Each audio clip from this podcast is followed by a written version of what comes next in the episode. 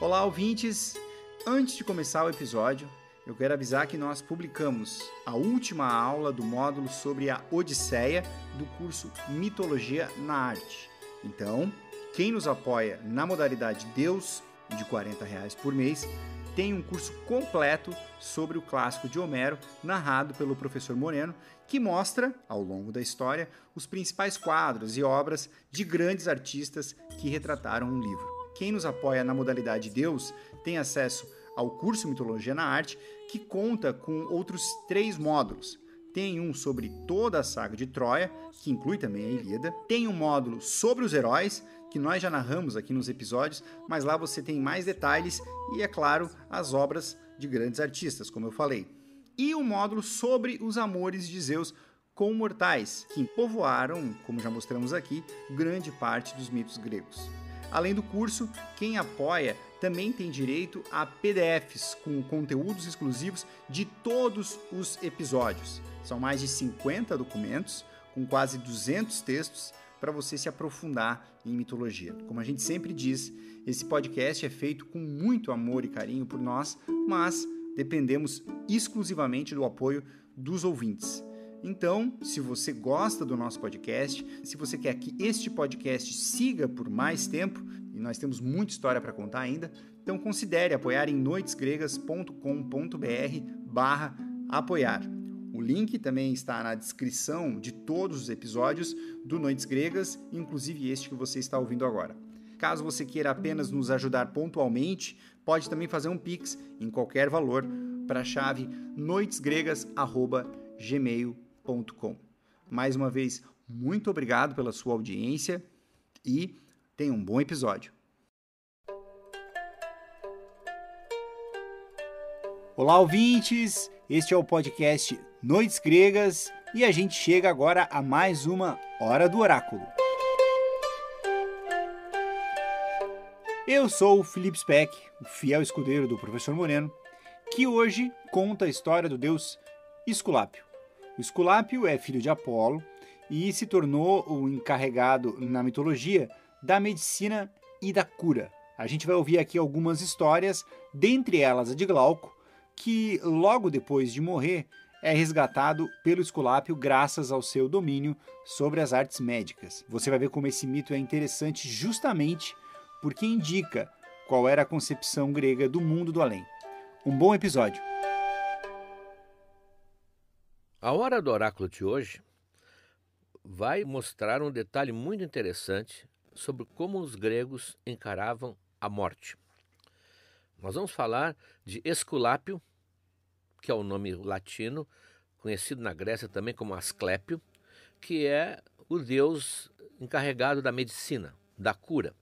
E na sua história veremos claramente qual era a concepção grega do mundo do além.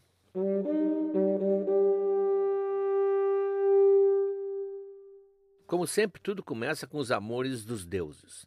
No caso, Apolo, o deus luminoso, o deus da música, também o deus da cura, o deus da medicina, que seria o mais antigo de todos, e a sua amada do momento, Coronis. Ele conhece essa princesa, se apaixona por ela, eles têm um relacionamento breve e, claro, ela fica grávida, dentro daquele princípio que os deuses são geralmente ou quase sempre férteis. Bom, acontece, no entanto, que ela não se interessa muito em manter a relação com Apolo. Aliás, Apolo tem um problema, tem um histórico de infelicidade no seu trato com o público feminino. Há vários episódios em que ele é desprezado ou deixado por mulheres com que ele andava, o que levanta um certo enigma, já que ele era talvez o deus mais bonito, o deus que servia como modelo de beleza.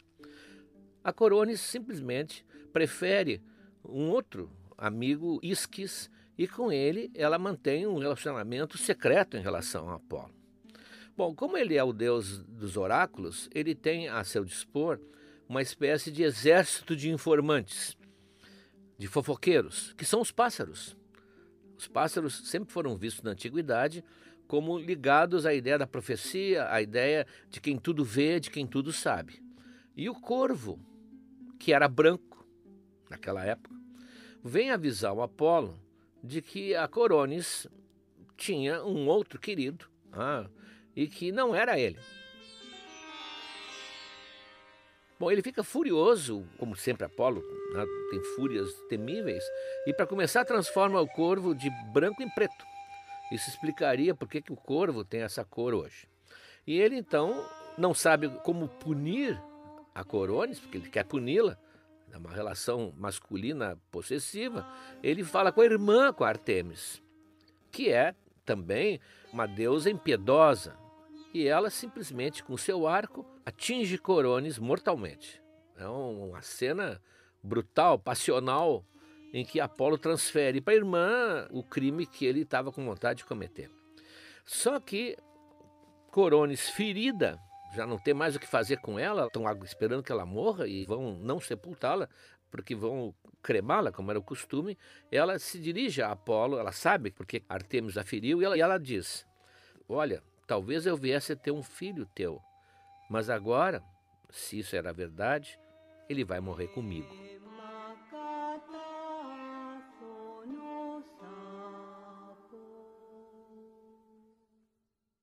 Apolo fica sabendo nesse momento que ela está grávida e ele não pode deixar que um filho seu seja consumido pelas chamas junto com o cadáver da mãe.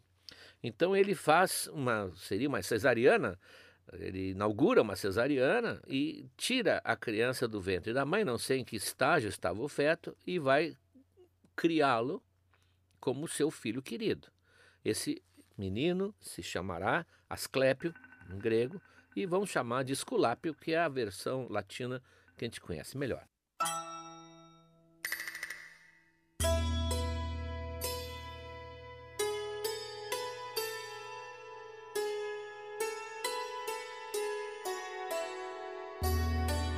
Então Apolo, como já aconteceu com vários outros personagens, se vê na posição de pai solteiro e não tem como criar o um menino. Então ele faz aquilo que vários outros personagens fizeram, leva ao pedagogo geral da mitologia, que é o centauro Quiron, que serviu de mestre para tantos personagens que nós vimos aqui, o Aquiles, por exemplo, o Hércules e muitos outros.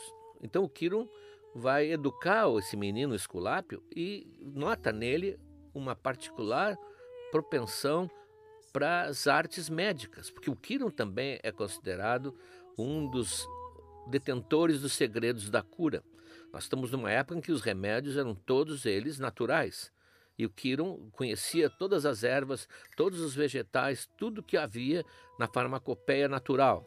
E isso que ele vai passar para esse menino, e nota que ele tem uma grande capacidade de absorção e uma grande intuição médica. E realmente ele vai se tornar mais tarde, como nós já falamos, o deus da medicina logo abaixo do Apolo.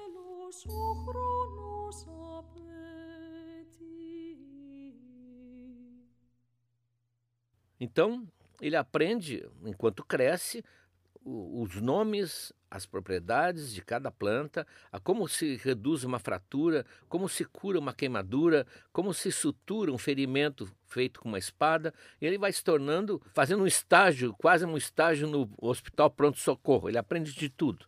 E num talento invejável. Uns dizem que ele ganha de Atena o frasco com sangue da medusa. Quando o Perseu decapita a Medusa e leva a cabeça, inclusive, para Atena, uma versão dizia que foi colhido o sangue em dois frascos. O sangue proveniente das veias do lado esquerdo era um veneno mortal. E o sangue extraído do lado direito da medusa, a concepção anatômica era muito interessante. O sangue extraído do lado direito, pelo contrário, cura tudo. E então esse seria o segredo da, da, sua grande capacidade de curar e talvez até tirar pessoas da hora da morte. E alguns dizem, nós vamos ver, até depois de morto. Mas a outra versão, que a maioria prefere, é um incidente que lhe ocorre quando ele ainda está começando a sua carreira de médico. Um filho de Minos, o rei de Creta, filho de Minos com a rainha Pasífia, Glauco, desaparece desaparece e eles procuram, procuram na grande propriedade, num palácio, e não encontram o sinal do menino. E alguns acham que ele se aventurou até a beira do mar, né, um creta à beira do mar, está sempre próximo de todo mundo, e teria caído na água e a água, o oceano teria levado e não há sinal dele. Mas o, o, o Minos não, não desiste, ele quer saber onde é que está o seu filho. Então ele vai ao oráculo, evidentemente. E o oráculo emite uma sentença muito curiosa. Como tinha nascido há pouco tempo no rebanho de Minos uma novilha que mudava de cor ao longo do dia, de manhã ela tinha o pelo branco, à tarde avermelhado e à noite ela tinha o pelo preto, o oráculo emite o seguinte enigma: Uma criatura maravilhosa nasceu entre vocês. Quem encontrar a verdadeira semelhança com essa criatura em outra coisa qualquer, também encontrará a criança. Portanto, o oráculo deu uma esperança. A criança pode ser encontrada desde que alguém consiga juntar esse fenômeno dessa novilha tricolor com alguma coisa da natureza. E a, ele consulta seus adivinhos, nenhum adivinho atina com que seja o que, que o oráculo está dizendo, até que chega até o Esculápio. E o Esculápio, que era uma mente né, privilegiada, resolve logo o problema. O Delfos está falando da amora, porque a, o fruto da amoreira, quando está, quando está novo, ele é branco. Depois, ele fica avermelhado e quando está maduro para ser consumido, ele é preto. Pronto. Ele é o homem. Então, tu vais encontrar o menino. Ele diz: Não, mas eu. Tu vais encontrar, porque o oráculo disse que quem resolvesse o enigma encontraria. Logo, tu tens o poder de encontrá-lo. Bom, a suspeita era que ele tivesse caído no mar. Mas o Esculápio também raciocinou como Minos. Se Delfos disse que a criança seria encontrada, seria encontrada. E ele começa a perambular pela propriedade do Minos e vê uma espécie de porão da adega, devia ser uma adega fantástica do rei de Creta, por uma abertura, uma janela, ele vê uma coruja lutando e batendo asa com meio de um enxame de abelhas. E ele vai lá examinar. Ah, um enxame de abelhas saía um porão onde estão, estavam os, os jarros de vinho guardados e lá ele encontra o menino morto, caído dentro de um barril de mel. Menino, talvez jogando bola ou perseguindo um ratinho, tinha tropeçado e caído num barril de mel, porque os barris eram guardados sempre enterrados no chão, só com a boca no nível da terra, para usar a propriedade de conservar a temperatura que a terra tem. Então o menino está morto. O menino está morto, ele revela isso ao Minos, e o Minos diz, não, agora tu vai salvar, né? Disse, mas é impossível, é impossível. Ele está morto, dá um jeito. Prende ele lá no, numa cripta onde está o corpo do menino e diz, não vai sair daqui enquanto o menino não voltar à vida. Então ele está tão absorto e não sabe como é que ele vai escapar dali, porque não tem como escapar, e a, e a Creta é uma ilha também, não, não, ele não, não teria como sair de lá. Ele vê uma serpente se aproximar. Ele não se dá conta que é uma, uma serpente que não é venenosa. Tem que ter muito sangue frio para olhar uma serpente e saber que ela não é venenosa, ou ser um biólogo. Mas ele, instintivamente, que está com um bastão na mão, ele bate e mata a serpente, quebra a, a, espinha da cobra, vamos chamar de cobra, e se dá conta que matou um animal inofensivo e não só inofensivo até, mas um animal que os gregos respeitavam muito. Né? Não era visto como um ser maligno, como depois que vem o cristianismo, a serpente do paraíso se torna a, a mãe de todas as serpentes e todo mundo passa a ter medo e a odiar a serpente. Ele fica arrependido, mas não tem o que fazer. Então ele continua ali até que chega a outra serpente. Elas andam aos pares, em geral, como pombinhas rolas.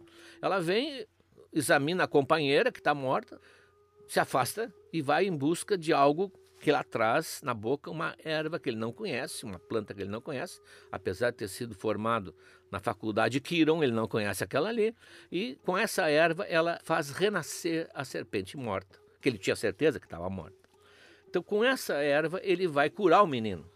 Vai curar o menino e vai ganhar com isso uma fama fenomenal ele passa a ser muito mais famoso até que Quiron, ah, até o Apolo, porque ele era visto agora como capaz de evitar a morte e, no caso do, do menino, trazer de volta do além aquele que havia morrido.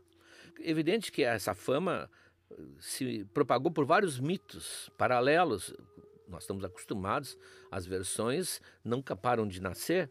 E um que teria sido ressuscitado por ele é o Hipólito, o filho de Teseu, aquele que a madrasta, Fedra, assedia e, e, ele resolve fugir porque ele não, não quer trair o pai, ele tem horror à hipótese, e os seus cavalos, do carro em que ele anda velozmente, são assustados por um monstro que sai do mar e ele é arrastado pelas rédeas e vai morrer praticamente despedaçado.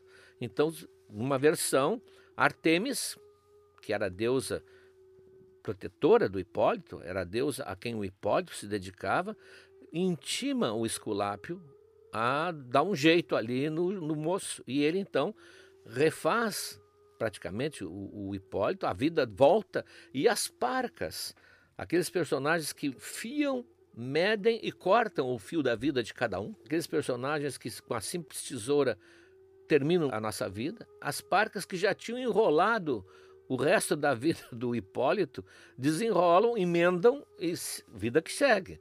Só que, claro, que isso traria um problema terrível para a narrativa mitológica, porque o Teseu, a Fedra já se enforcou, ah, então a, a, família de Teseu teria um, uma reviravolta espantosa com a volta de Hipólito. Então, a versão essa coloca o Hipólito fugindo para uma região longínqua na Ásia, de onde nunca mais se ouviu falar. Então, com isso, soluciona o problema. E haveria outros também, o Capaneu, Tíndaro, muitos mitos resolveram aproveitar uma beirinha dessa capacidade do Esculápio de trazer alguém de volta do mundo dos mortos.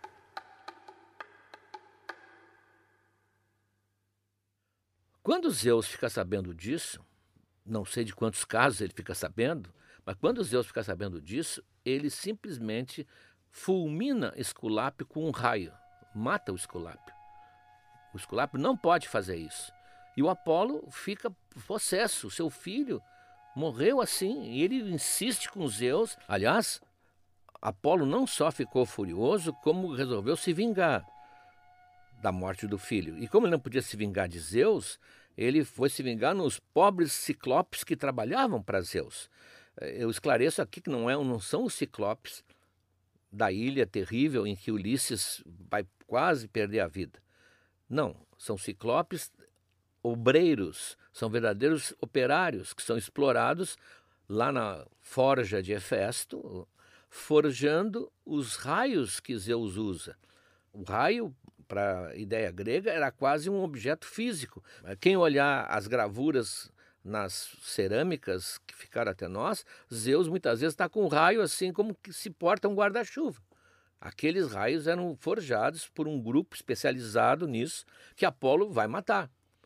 E Zeus fica tão furioso, porque além de ser uma maldade, além de prejudicar o seu arsenal de raios, porque cada vez que ele lançava um raio, ele gastava um, além disso, é um ato de rebeldia intolerável. Então ele castiga Apolo, mais uma vez vai aparecer aqui, com trabalho. Apolo é obrigado a, anonimamente, como incógnito, escolher um rei qualquer que ele fosse servir por um ano de trabalho. E ele vai na terra de Admeto e serve como pastor, como, como camponês. E o Admeto é um excelente sujeito, fica tão encantado com o trabalho do Apolo que o trata muito bem, que promete até uma recomendação, se ele quiser, para o próximo patrão. Ah, e ele diz: Olha, eu sou Apolo. Ah, e aí o Admeto não sabe o que fazer. E o Apolo diz: Não, não te preocupa, tu fosse muito gentil comigo e eu vou te dar um presente. Quando chegar a hora da morte, fala comigo. Parece até o Brasil, né? Fala comigo, tá aqui meu cartão, fala comigo, nós vamos dar um jeito. E realmente, quando a morte se apresenta para buscar o Admeto, ele fala com Apolo e Apolo, que também não pode vencer a morte, negocia com a morte que vai entregar outra pessoa no lugar, se a morte aceita. Então, o Admeto tenta convencer o seu pai, sua velha mãe, a, assumirem o seu lugar e, evidentemente, leva uma corrida. Ninguém quer. Até que a sua mulher, Alceste, diz: Eu vou. Eu te amo muito, eu morro por ti.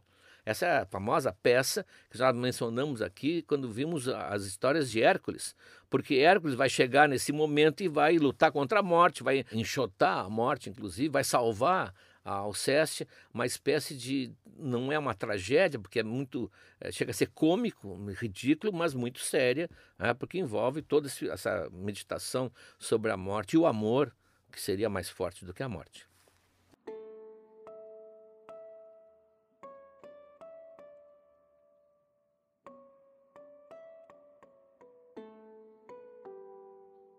Então Zeus, eh, também um pouco arrependido pela medida tão drástica, foi didática, mas um pouco drástica, ele usa um recurso que atenua um pouco a situação. Ele transforma o Esculápio numa constelação, coloca o Esculápio no céu. Isso era muito comum, era um prêmio de consolação, que era a glória de estar sempre no céu. E o Apolo continua insistindo, né? ele não, não sossega, e o Zeus concede que Esculápio se torne o deus diviniza o Esculápio e ele, portanto, é um dos poucos mortais, como Hércules também, que torna-se divino e torna-se o deus da medicina.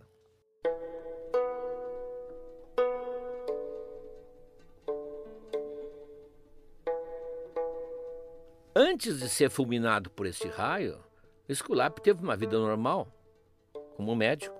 Ah, e ele casa e tem filhos.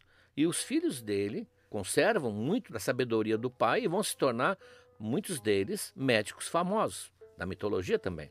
No caso de Troia, por exemplo, na Guerra de Troia, Homero fala em dois filhos que vão junto. Eles acompanham o exército grego e se tornam os médicos que vão atender os heróis feridos. É o Macaon e o Podalírio. Tem várias situações em que eles intervêm com os heróis feridos. E nas mulheres, nas filhas que ele também teve, duas também se tornaram muito famosas. A Igeia, alguns chamam de Ígia, a Igeia, que é a saúde, e a Panaceia, que é a deusa dos remédios para todos os males. Esse pan é para todos. Né? Essas duas moças, aliás, estão presentes na versão tradicional do juramento de Hipócrates. Hipócrates foi o maior médico da antiguidade, real, de carne e osso, e criou-se um juramento que a medicina usou durante mais de dois mil anos todo médico que se formava tinha que pronunciar esse juramento solene. Hoje ele foi modificado um pouco, pelo que nós estamos no século XXI, é um juramento cheio de mitologia e cheio também de promessas que a medicina moderna já atualizou. Mas o juramento clássico começava assim, exatamente assim. Eu juro por Apolo médico, por Esculápio, Igéia e Panaceia, que, e aí vinham ah, os compromissos que, que o, o novo médico assumia. Era um código de ética muito rigoroso. Muita coisa foi conservada, aliás, porque era baseado no bom senso. Então lá estavam as filhas de Esculápio, que ficaram famosas e cujo nome foi pronunciado durante mais de um milênio por todos os profissionais da área médica.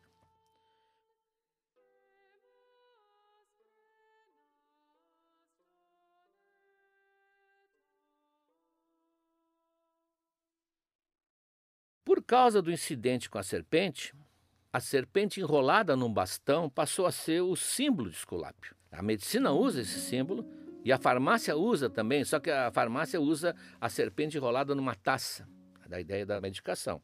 E muitos confundem esse bastão, o bastão de Esculápio, com o caduceu, que é o bastão de Hermes, que é bem diferente. O bastão de Hermes era um bastão que todo o mensageiro, todo o arauto levava na mão, era a insígnia daquele que vinha trazer notícias. Ele viajava com um bastão na mão.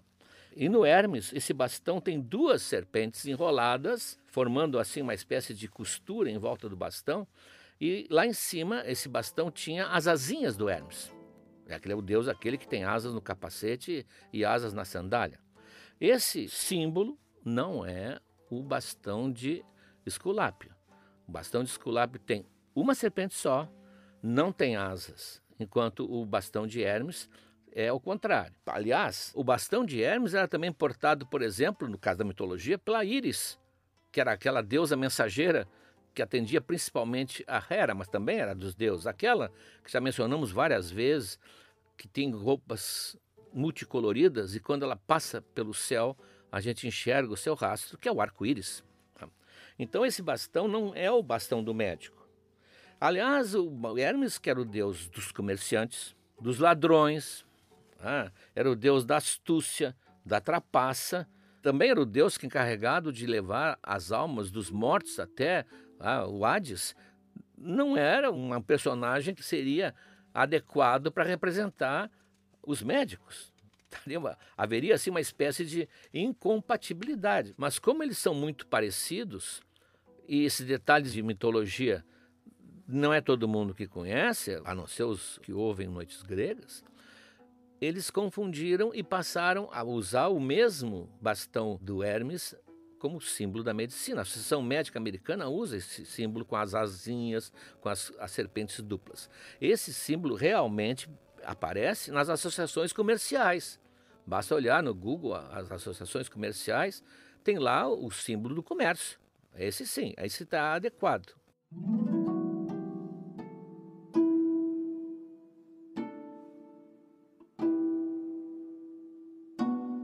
Mas por que podemos considerar esse mito de Esculápio como uma espécie de declaração que os gregos fizeram a respeito da morte?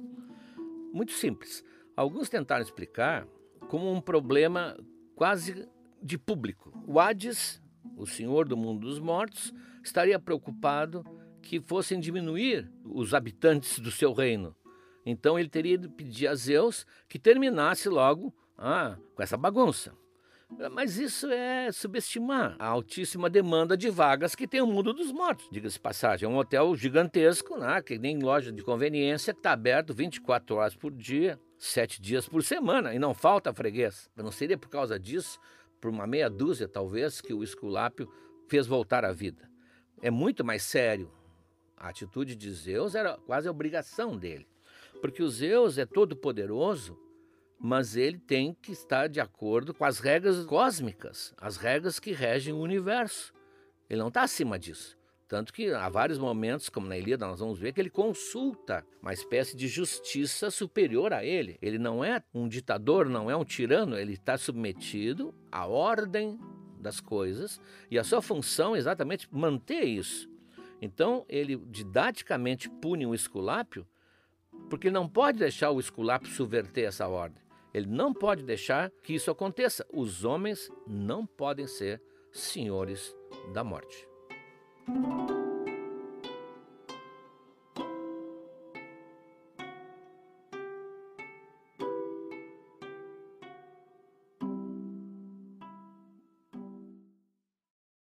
Olá, amigos. Chegamos agora ao terceiro ano do Noites Gregas. Já contamos muitas histórias, mas tem muito mais pela frente. Tem toda a Ilíada, a Odisseia, as Metamorfoses de Ovid e muitas outras coisas. Mas para que a gente consiga seguir em 2023, para produzir esse podcast que nos dá muito prazer, mas também muito trabalho, nós precisamos do apoio de vocês. Acesse noitesgregas.com.br barra apoiar. O link está na descrição desse episódio. E veja como você pode ajudar. Um abraço.